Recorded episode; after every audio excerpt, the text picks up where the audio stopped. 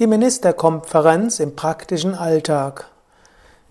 Namaste und herzlich willkommen zur 233. Ausgabe des Yoga Vidya Gelassenheit Podcasts.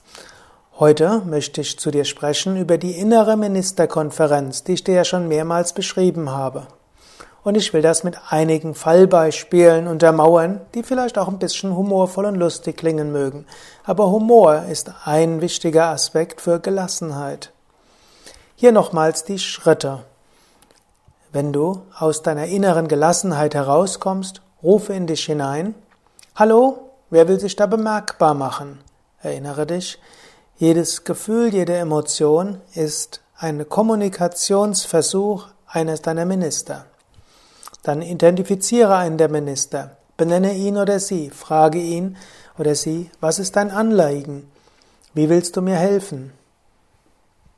Höre ihm oder ihr zu oder überlege, was könnte er dir sagen wollen. Drücke deine Wertschätzung aus und danke ihm. Frage in dich hinein, hallo, gibt es da noch jemand anderes, der dazu etwas zu sagen hat? Identifiziere diesen Minister, benenne ihn beim Namen, frage ihn oder sie, was meinst du dazu? Was willst du mir dabei sagen? Höre ihm oder ihr zu oder? Antworte selbst, was er oder sie dir sagen können, wollen könnte. Drücke deine Wertschätzung aus, danke ihm oder ihr. Frage nochmals und finde mindestens noch einen weiteren Minister.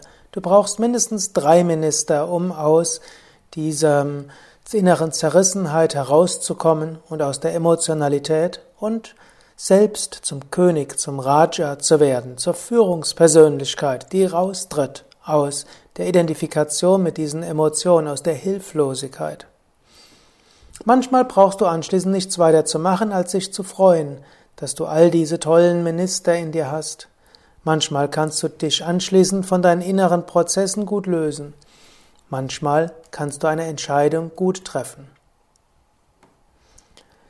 Ja, überlege selbst, wie du diese diese innere Ministerkonferenz praktisch anwenden kannst, wie du sie umsetzen kannst, wie sie dir helfen kann.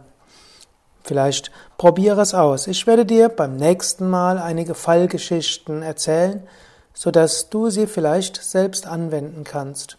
Aber jetzt überlege selbst.